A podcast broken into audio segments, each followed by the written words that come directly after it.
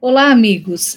Estamos iniciando mais um programa um Momento Espírita, um programa da USE, da União das Sociedades Espíritas do Estado de São Paulo, 51 anos e meio aqui no ar pela Rádio Boa Nova, sempre levando o estudo da doutrina espírita, as notícias do movimento de unificação, fazendo você conhecer um pouco mais do movimento espírita e também estudando o espiritismo.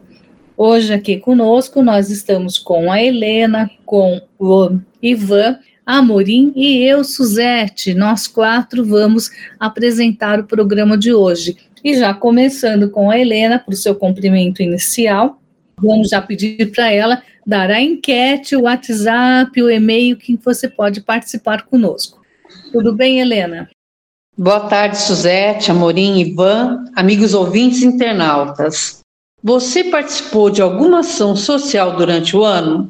Conte para nós através do WhatsApp 11 99 840 5706 ou o e-mail momentoespírita@usp.org.br. Participando da enquete, você participa do sorteio do livro do mês. Isso mesmo. Esse livro é sorteado todo primeiro domingo do mês e quem sabe você vai ser o sorteado aí de dezembro. Então estamos aguardando a sua participação. Também toda semana nós damos uma dica aqui dentro da campanha de incentivo à cultura, uma dica de um livro ou de um filme. E hoje nós vamos indicar um livro, não é, Ivan? Qual será ele? Tudo bem, Ivan? Tudo bem, Suzete. Deixa eu boa tarde a todos os ouvintes, internautas e todos os integrantes da bancada do programa Momento Espírita com muita alegria que começamos mais um programa. E você falou em cultura e ler é diversão e aprendizagem. Hoje nós vamos indicar, Suzete, um livro bem bacana, As Vidas Sucessivas, de Albert de Rochat. Daqui a pouquinho. E espírito hoje, a sessão que a gente sempre traz um tema atual, e o de hoje vai ser muito atual, porque estamos vivendo essa situação atualmente no mundo e vamos falar sobre o espiritismo e os conflitos humanos. Amorim, o que, que vamos abordar dentro desse tema?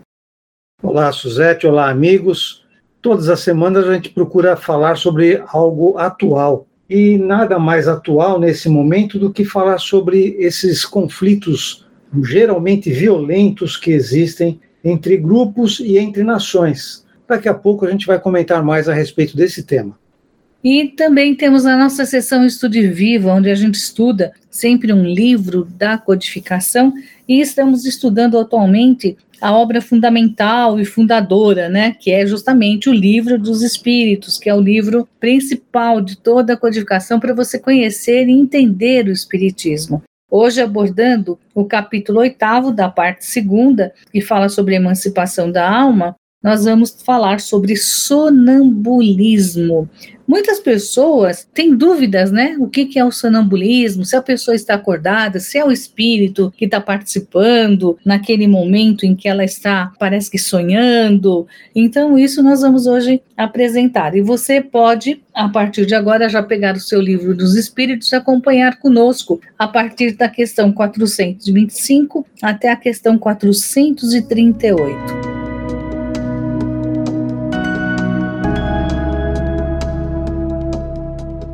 Já vamos começando a falar aqui sobre a nossa campanha de incentivo à cultura. Ivan, esse livro, As Vidas Sucessivas, como você disse, ele é bem interessante. Mas antes eu vou pedir para Helena comentar um pouco sobre o seu autor, que é Alberto de Rochat. Helena, quem foi Alberto de Rochat? Eugênio Auguste Alberto de Rochat foi um engenheiro militar, historiador da ciência, pesquisador de fenômenos espíritas, escritor, tradutor e administrador da Escola Politécnica de Paris. Em 1861, ele ingressou no Exército na qualidade de tenente de engenheiros. Aí ele foi promovido a capitão por mérito, tomou parte na Guerra Franco-Prusiana, vindo a ser nomeado comandante do batalhão em 1880. Os trabalhos militares científicos do coronel de Rochat são consideráveis. profundo conhecedor de tudo o que havia sido escrito sobre as ciências psíquicas em sua época. Observou sistematicamente os fenômenos espíritas por meio de passes aplicados em alguns sensitivos, conseguia provocar neles a regressão da memória. Cientista nato e escritor de raro brilhantismo. E ele tem algumas obras importantes. Então, as obras importantes dele foi a exteriorização da sensibilidade, a exteriorização de motricidade, os sentimentos, a, a música e o gestão, vidas suscetivas e outras. De Rochat era um adepto convicto do pensamento que expressava o anseio de que o homem poderia e deveria, pelo estudo e as investigações científicas, aproximar-se de Deus e confiar na vida futura, substituindo assim a sua fé vacilante por uma crença sólida e raciocinada. Nós vemos que ele era um grande pesquisador, né? E esse livro aqui, que vamos hoje comentar, que é um livro importante, As Vidas Sucessivas, e o Ivan já vai nos dizer do que, que ele trata. Mas ele foi prefaciado por Hermínio Miranda, né? que fez todo um prefácio já explicando sobre o livro, não é isso, Ivan? Isso mesmo, Suzette. Esse livro ele foi muito importante e na história das pesquisas psíquicas. A Helena ela fez um resuminho muito bom aí, trouxe até a questão da regressão de memória, porque foi através desses estudos do Albert de Rochat que ele usou essa técnica de regressão de memória que a reencarnação começou a ser considerada no meio científico como uma lei natural e até cientificamente demonstrável. Não uma crença só de caráter religioso ou de preceito ocultista. Então, é, era, era bastante interessante porque ele próprio, o próprio de Rochat, ele aplicava passes magnéticos no, em pessoas sensitivas, né?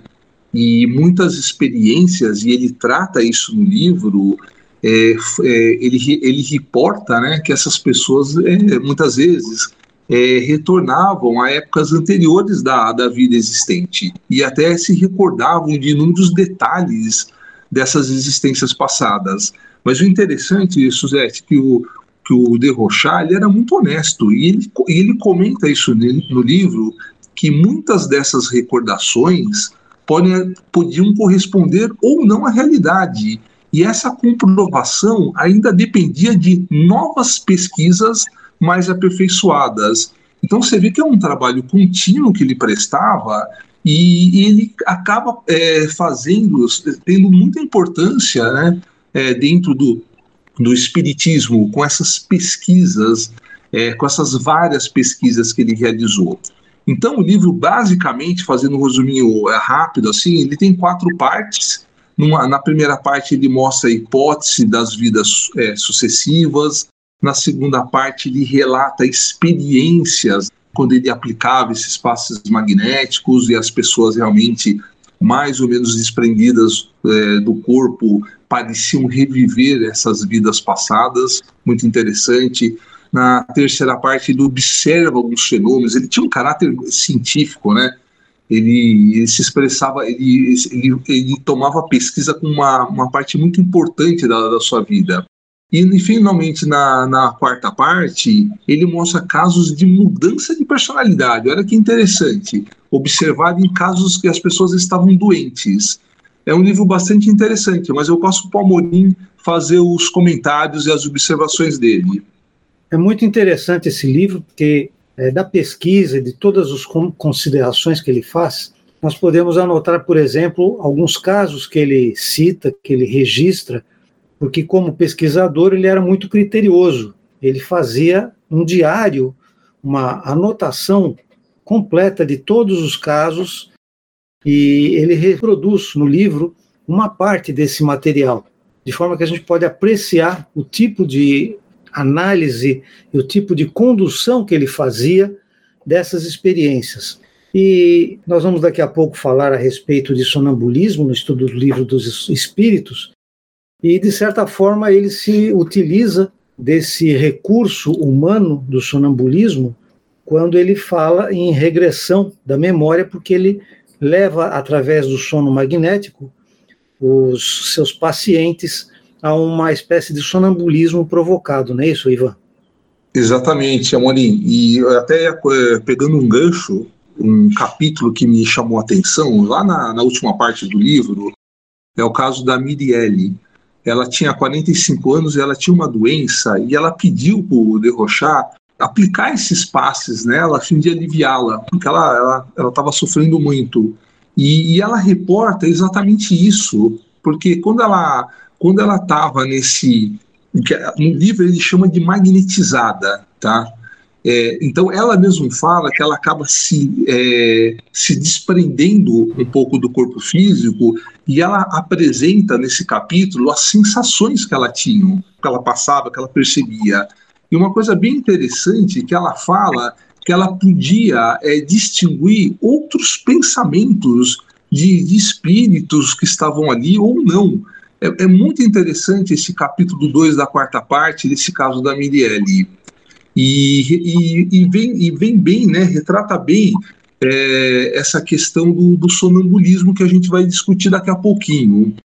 Um outro capítulo bem interessante, que é o capítulo 3, é, chamado Recordações das Vidas Anteriores, o De Rochard relata vários casos de pessoas, inclusive de crianças, que se recordavam de vidas passadas e elas, essas crianças traziam, essas pessoas, essas crianças, elas descreviam essas vidas passadas com ricos detalhes.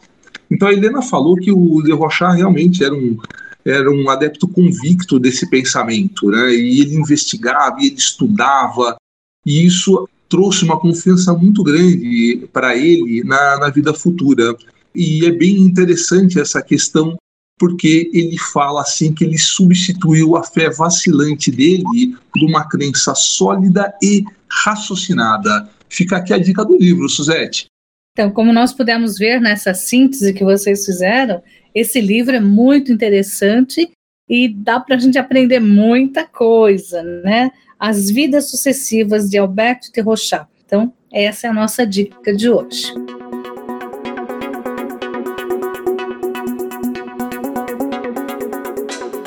Mas entrando agora na sessão Espiritismo hoje, vamos falar sobre o Espiritismo e os conflitos humanos. E nós queremos saber qual é o entendimento do Espiritismo para esses relacionamentos violentos entre grupos e nações então como golpes, revoluções, guerras, né? Nesse momento em que o mundo vive situação de várias guerras. Então vamos falar um pouquinho, comentar sobre isso, começando aqui com a Murim. Amorim, o porquê desses conflitos humanos? Como a gente consegue entender, como é que o espiritismo entende tudo esse, todo esse relacionamento violento? Os espíritos nos chamam a atenção que todas as nossas falhas de comportamento, de postura, de relacionamento tem como base, como origem, o nosso orgulho e o nosso egoísmo.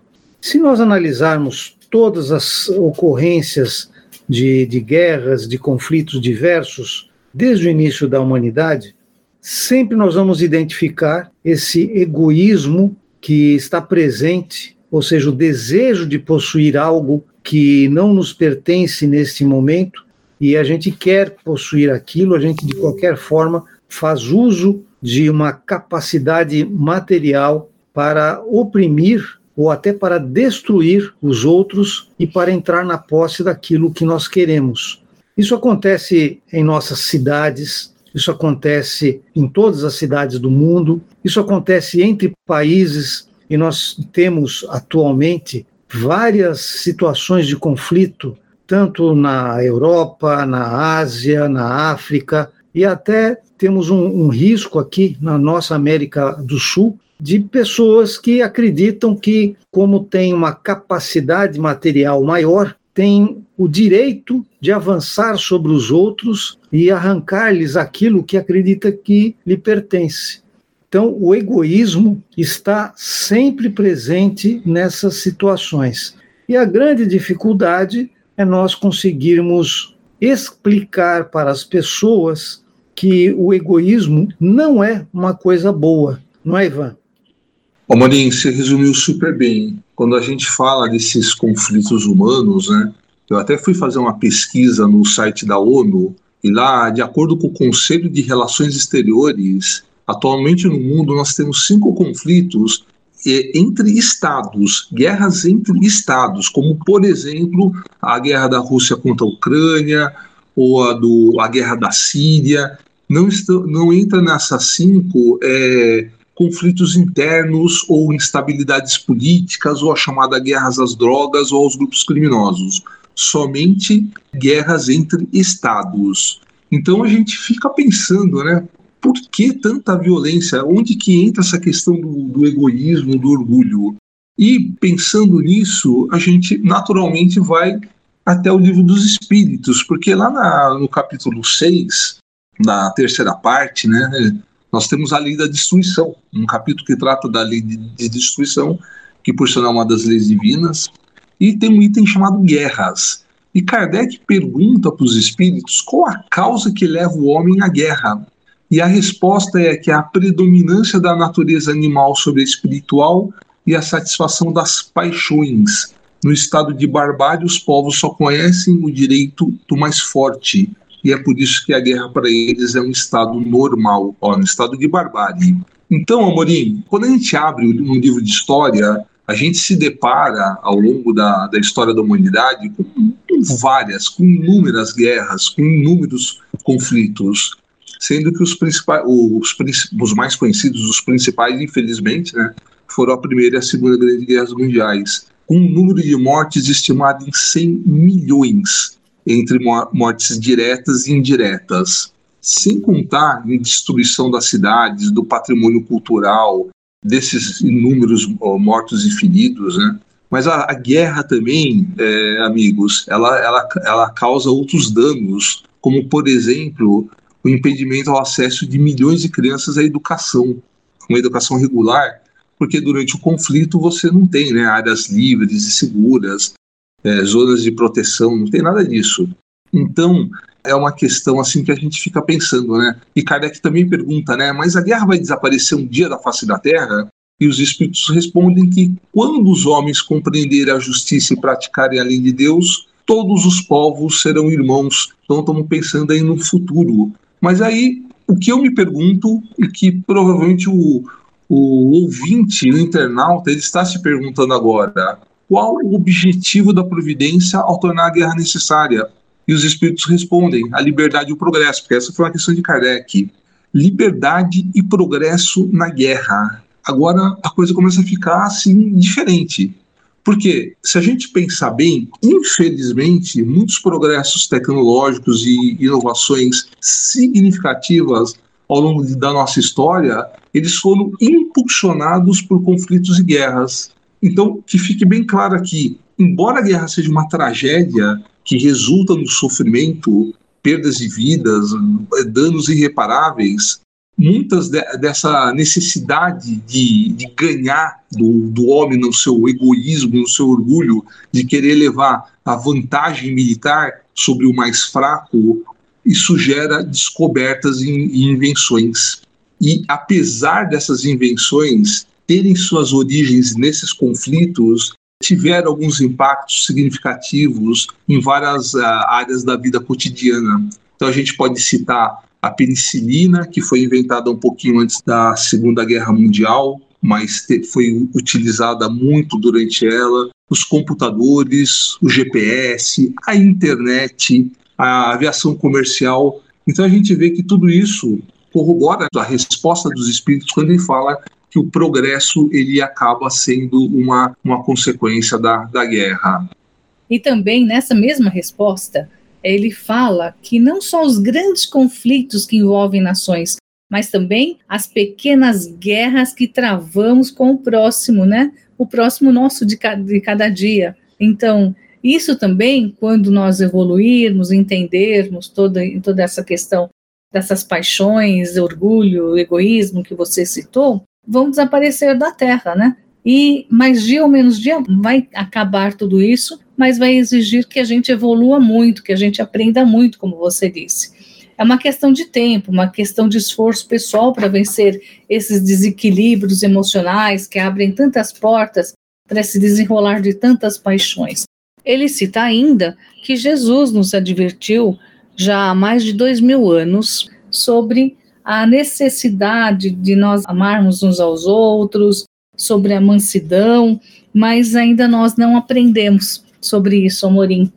Estamos em caminho, né? Somos todos aprendizes e, a despeito de todos esses conflitos, todas essas guerras, que faz com que algumas pessoas até pensem que o mundo está regredindo, nós podemos perceber claramente que o mundo está avançando, porque é muito claro, muito evidente que hoje as pessoas se incomodam com a guerra, ao passo que no passado a guerra era algo normal, era esperada a realização de guerras, ao passo que hoje isso causa espécie, causa desconforto a todos, mesmo aqueles que não estão vivendo no ambiente de guerra, se sentem desconfortáveis porque cada vez mais nós percebemos a importância da paz. E esse é o nosso objetivo, Suzete.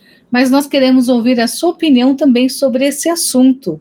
E eu vou pedir para a Helena dar mais uma vez o nosso número do WhatsApp, o e-mail, para você participar e, e dando a sua sugestão, sua opinião sobre isso que nós estamos comentando. Nosso WhatsApp 11 99 840 5706. O e-mail momentoespírita@usp.org.br.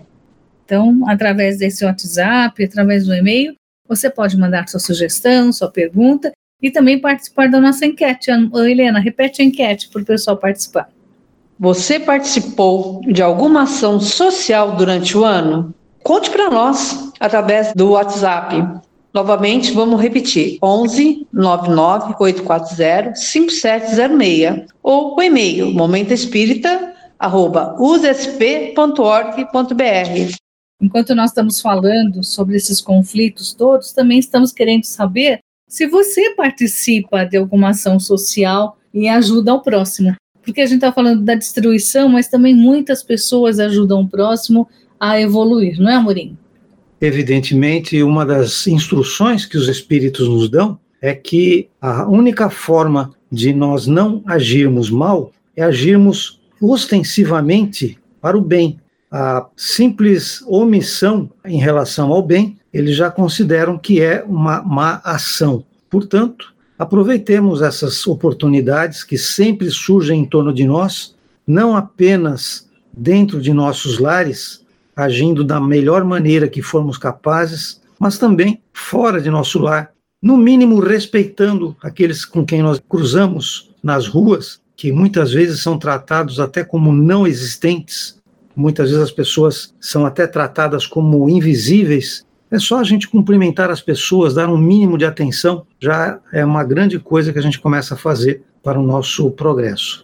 Então fica aí o assunto para você pensar, é um assunto bastante interessante e que mexe com toda a nossa mente o tempo todo, né? Temos aqui sempre refletindo sobre esse assunto.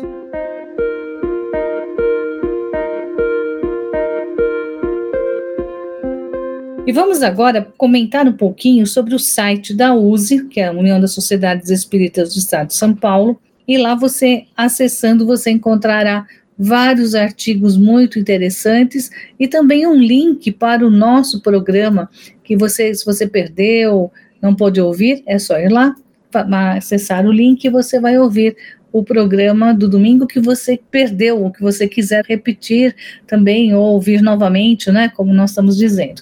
Amorim, como a gente faz para entrar no site? O que, que tem de novidade lá? usesp.org.br e tem o que de novidade esse mês? O portal da USE, ele sempre tem a revista digital Dirigente Espírita, o número que está em divulgação é o número 197, e nesse número tem artigos muito interessantes. Semana passada já destacamos dois desses artigos. Tem um artigo na página 27 do Marco Milani, chamado Coerência e Método, em que ele fala a respeito da importância da metodologia do estudo e da coerência na teoria espírita. Nós temos também, como você já disse, Suzete, o programa Momento Espírita, e o que é para destacar no programa Momento Espírita é que, além do portal da USE, você pode também usar as plataformas de podcast.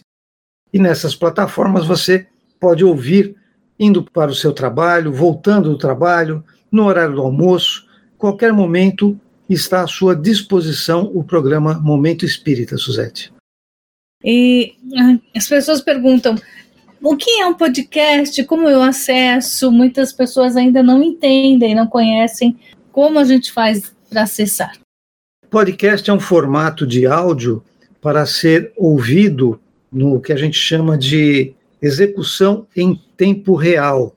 Então a gente não vai baixar o arquivo, a gente vai simplesmente acompanhar, vai ouvir aquilo que está sendo transmitido naquele momento. E existem várias plataformas, quase todos os serviços de hospedagem dispõem de alguma forma, algum mecanismo de transmissão do que a gente chama de streaming. É só você procurar podcast no, no seu navegador, certamente vão aparecer várias opções. O programa Momento Espírita está em diversos, como o Apple Podcast, o Spotify, Deezer, e você pode ouvir em qualquer um desses procurando por Use SP Momento Espírita. Tudo bem. Então, procure, ouça, depois mande para a gente aqui o recadinho através do nosso WhatsApp que você ouviu, tá? Se você gostou da, desse, do podcast, então também queremos o, o, seu retorno sobre isso. Nosso WhatsApp é 11 99840 5706. E vamos falar agora um pouquinho também sobre a Rádio Boa Nova. Estamos aqui na Rádio Boa Nova há mais de 51 anos, e agora a Boa Nova está com uma nova campanha, né? Que é a Boa Nova de Cara Nova. Essa campanha é para nós podermos migrar para o FM. É uma campanha que visa arrecadar fundos para que isso aconteça. E o FM, a gente sabe que é um canal estendido que vai proporcionar uma melhor qualidade de som. Então, Boa Nova de Cara Nova tem, como sempre, a missão de salvar vidas e ela precisa continuar, tá? Então, para você entender o que é essa campanha, acesse portalmundomaior.com.br. Mas, Helena, continua com o Clube Amigos da Boa Nova, né? E qual é o número do Clube Amigos da Boa Nova para as pessoas poderem participar? Então, Suzete, por meio do Clube Amigos da Boa Nova, a FIEL capta recursos possibilitando a divulgação do Espiritismo. Contribuindo com o Clube Amigo da Boa Nova, você ajuda na divulgação do Espiritismo. É só ligar no 0800 12 018 38 e conversar com um dos nossos atendentes para ver a forma como você pode colaborar. Se você já for sócio, você pode passar seu boleto para débito automático, evitando assim o pagamento da taxa do boleto. Torne-se sócio do Clube Amigo da Boa Nova e propague a sua mensagem do bem. Tá ok, então ficou aí o nosso recado.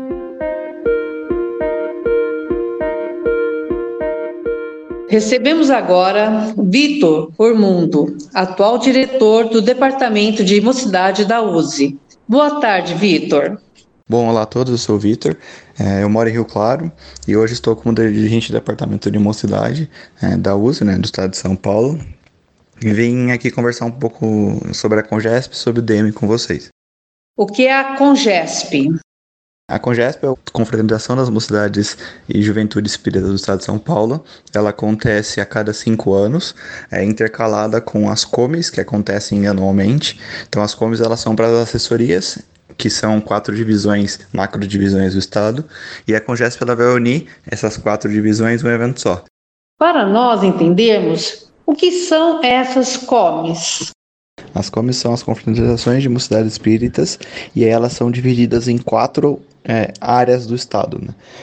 Baixada, né, todo o litoral e Grande São Paulo, é, Sorocaba, Jundiaí, Campinas, a região mais centro-leste do estado, é, que vai ter Rio Claro, que é minha cidade, que é a última cidade do M2, da segunda assessoria. E aí, pegando a Washington Luiz, o lado esquerdo é o DM4 e o lado direito é o DM3. Então, cada um anualmente faz a sua Come, que é a Comenesp, Comenoesp, Comelesp, Comecelesp. Repetindo então, Comelesp é do leste do estado de São Paulo. Come Celesp é do centro-leste. Come Noesp é do noroeste. E Comenesp no nordeste, porque é essa divisão? Essa divisão ela acontece por uma questão prática de trabalho. Então, para que as pessoas estejam mais próximas e aí a cada cinco anos une todo mundo na Congesp. Qual o intervalo entre as Congespes? Ela costuma acontecer a cada cinco anos, mas ela vai estar acontecendo depois de sete anos por conta da pandemia. Quantos jovens são esperados na Congesp? Tem uma estrutura? Esse evento, ele tem uma estrutura parecida com as comes que acontece todos os anos, a diferença é que reúne muito mais gente para poder executar. A expectativa é que a gente tenha 600 jovens e trabalhadores, né, contando monitores, a comissão e, e jovens, além da cidade sede, então somando provavelmente deve dar umas 650 pessoas que passarão no evento, ou participarão ou trabalharão no evento. Onde e quando será realizada? E ela acontecerá em Franca na Páscoa do ano que vem, então no finalzinho de março do ano que vem. Como é organizada a Congesp? Ela passa por algumas etapas. A primeira etapa é a votação do temário. Então, os temários são enviados pelas mocidades, e aí você tem é, monta um temário, ele é enviado e avaliado pela equipe de doutrina, tanto da mocidade quanto da USE, e aí ele vai para votação. E qual é esse tema central, Vitor? O temário votado tem como eixo principal é, a transição planetária, então vai ser o tema que a gente vai estudar dentro da, da Congesp. E aí vão ser 10 reuniões que reúnem mais ou menos 70 pessoas por reunião ao longo do ano para construir. Nós tivemos agora uma reunião há duas semanas atrás em novembro e vamos ter uma agora em dezembro. E então essas reuniões elas vão acontecendo que vão sendo construídos eventos, tanto a parte administrativa do evento, com os secretários administrativos, com os assessores, com comunicação, é, artes, tanto a parte de doutrina com o secretário de doutrina, mais os monitores. A gente tem aproximadamente 55 monitores para o evento. Qual o próximo passo? Em janeiro a gente tem a prévia, é, que vai ocorrer com parte do estudo já. Então a primeira prévia que foi em julho tem a votação e a segunda prévia ela tem propriamente é, o estudo. Então em janeiro ocorre a prévia para depois no finalzinho de março ocorrer a congesp. Qual o papel do DM nesse processo? O evento ele vai culminar o trabalho. Então, ele é uma consolidação do trabalho, tanto pensando no estudo. Então, a gente usa toda a construção do evento como é, método de trabalho. Então, são dados treinamentos, oficinas, estudos. A gente cria material, passa para cidades, como que um evento deve ser construído e a parte da confraternização. Então, são dois eixos, né? Um eixo prático e um eixo é, mais emocional o, a mocidade continua rodando porque a gente, a encontro, a, a contato. Então é muito importante que o DM continue executando esse trabalho, né, que é um, um trabalho basicamente que ele foi criado historicamente, para que a gente possa unir gente. E acho que essa é a ideia principal: unir formas de pensar, unir é, pensamentos ao longo da doutrina espírita, do estudo e de uma confraternização saudável. Existe alguma forma das pessoas apoiarem a Congesp? A gente está com uma campanha para o evento, que é uma campanha de arrecadação, porque como são quatro dias de evento e 600 pessoas, há uma estimativa que ele vai custar X valor. E a ideia é que o maior número de pessoas possível possa participar do evento. E a gente tem hoje uma campanha de arrecadação junto com a USA, que está em aberta, que a ideia é patrocinar jovens para ir para o evento. Então, a gente está colocando o valor como referência. Então, esses quatro dias vai se custar em média 120 reais por pessoa. Então a gente está colocando esse valor como referência para doação, é, mas as pessoas podem doar quantos elas, quanto elas quiserem. Tem toda a explicação no site da USE e a presidente, a Rosana, junto com os departamentos, também disparou para todas as regionais para que a gente possa arrecadar. A gente tem uma meta de arrecadação para que o evento possa custar o mais barato possível para o jovem, que já vai ter que gastar também com locomoção até Franca, que é onde vai ser o evento boa parte do estado não está próximo à Franca. Né? Então tem gente que vai viajar já 10, 12 horas. É, ônibus vão ser alugados e organizados para poder fazer essa viagem. Então tem todo um esquema, uma logística que é necessária para poder fazer isso tudo acontecer. Você tem alguma outra observação? O trabalho está sendo muito legal junto à USE e junto a espaços como esse que permitem que a gente converse sobre o DM. Acho que a gente tenta dar uma aproximação cada vez maior e entender que o DM é parte integrante da casa, o departamento de mocidade não é algo excluído. Eu acho que isso tem sido um trabalho muito bom de muito tempo que está trazendo muitos frutos. Então, acho que toda essa construção conjunta tem sido muito positiva para a gente e para use para as casas. Fiquem à vontade para procurar a gente nas nossas redes sociais, por e-mail oficial da USA, que é mocidade.usp.org.br.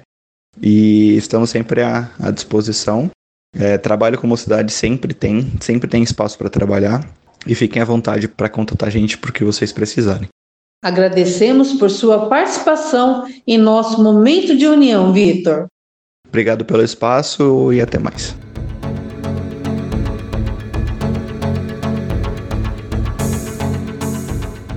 Vamos entrar agora na sessão que a gente estuda bastante a doutrina e estamos estudando o livro dos Espíritos e estamos aqui falando hoje sobre sonambulismo, que é um assunto que muitas pessoas têm dúvidas. Chegam várias perguntas dos ouvintes sobre essa questão do sonambulismo. As pessoas fazem uma confusão. Sonambulismo é um tipo de um sonho? É, como é que eu sei se eu sou sonambúlico? É meu espírito que, que anda quando eu estou no sonambulismo, anda pela casa? Como que se dá isso? Então, muitas dúvidas. E hoje nós vamos tentar esclarecer. Ivan, na questão 425, ele pergunta, Kardec pergunta, o sonambulismo natural tem relação com os sonhos? Como a gente pode explicá-lo? Suzete, o Kardec usou essa expressão sonambulismo muitas vezes na, na codificação espírita. Né? Se a gente for buscar até a raiz da, da palavra sonambulismo, vem do latim somnus, que eh, significa sono, e ambulare, que significa andar, passear. Então, como que os espíritos explicam essa questão, essa pergunta, né, se o sonambulismo tem alguma relação com os sonhos? O sonambulismo é um estado em que o espírito fica mais independente do corpo. Então, por consequência, as suas faculdades ficam mais ampliadas. Olha que interessante. Então, é um estado de emancipação da alma mais completo que a do sonho. Bom, então, no estado sonambúlico, o espírito ele passa a ter percepções que ele não tem no sonho. Então, os espíritos explicam que o sonho é um estado de sonambulismo imperfeito. Olha que interessante. E aí também é, no sonambulismo natural, ou seja, aquele que é espontâneo e que se produz sem nenhuma provocação ou uma influência de um agente exterior, esse sonambulismo natural o espírito está na posse plena de si mesmo. Então, olha que interessante. Os órgãos do corpo físico, eles estão como se tivesse um estado de catalepsia, ou seja, uma suspensão das forças vitais, né? um estado é, inconsciente. Só que o espírito ele está livre. Então ele, ele consegue é, ter uma percepção melhor das coisas. Ele pode ver outros espíritos, ele pode interagir com, com situações. Então, é, Kardec, até lá no livro dos médiums, ele explica que o sonambulismo, é, ele até considera o sonambulismo como uma variedade da faculdade mediúnica. Olha que interessante, porque o sonâmbulo que está agindo sob a influência do seu próprio espírito, mas ele tem essa, ele pode ter esse contato e essa influência com outros espíritos. Então, é, aproveitando esse estado de conhecimentos mais dilatados, pelo fato de ele estar com, a, com a percepção aguçada, ele tem livre alma e ele consegue, olha que interessante, viver antecipadamente a vida do, dos espíritos. Então, o sonâmbulo exprime, exprime seu próprio pensamento, Suzette. Bem interessante, né? Uh, na questão 426, Amorim, ele pergunta sobre o sonambulismo chamado magnéticos, tem relação com o sonambulismo natural. E qual é a natureza do agente do chamado fluido magnético? Explica essa diferença de sonambulismo magnético e sonambulismo natural.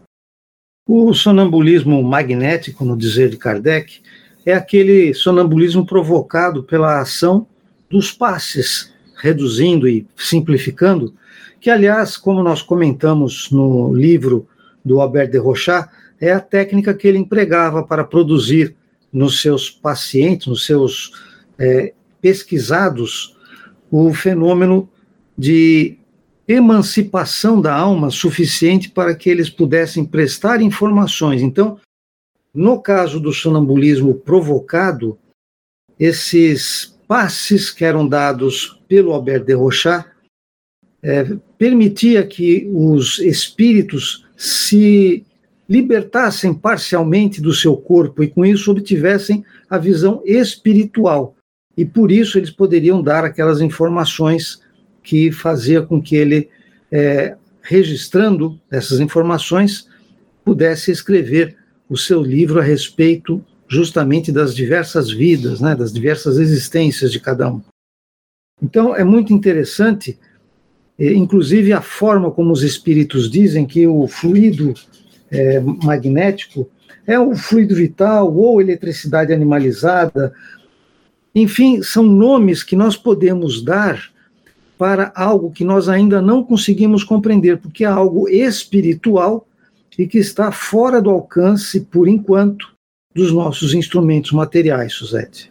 Também fala sobre a questão da clarividência, né, sonambúlica, e, e justamente ele salienta que é a alma que vê. Helena, por que razão então o sonâmbulo pode ver através dos corpos opacos? Os espíritos respondem que a matéria não oferece nenhum obstáculo, pois ele a atravessa livremente como a luz atravessa os corpos transparentes. Entendendo que nosso espírito é muito mais etéreo, entendendo que nossa alma emancipada é mais etérea também que nosso corpo físico denso, sim, ele consegue ver dessa maneira. A matéria não oferece obstáculo, e com a visão desse sonâmbulo é a mesma coisa. Parafraseando a Gênese, o sonambulismo se manifesta em diferentes graus, no espírito encarnado, ou seja, corpo físico, pelo fenômeno da segunda vista, tanto no sonambulismo natural ou magnético, quanto no estado de vigília. Tudo depende do grau do poder da faculdade, que a lucidez pode ser maior ou menor. Com o auxílio dessa faculdade, é que certas pessoas veem o interior do organismo humano e descrevem as causas das enfermidades. Muito bem. E olha, você pode ler, convidamos você a ler, né? Todo esse capítulo aqui sobre o sonambulismo, tem várias questões que infelizmente não dá para a gente abordar aqui por causa do tempo do programa mas você vai entender muito bem é, como é que o sonâmbulo, sobre o sonâmbulo que pode ver outros espíritos e outras questões mais. Então, leia, estude e aprenda bastante. Aqui a gente deu só uma, uma gotinha, né, para você ficar com vontade de conhecer mais o assunto.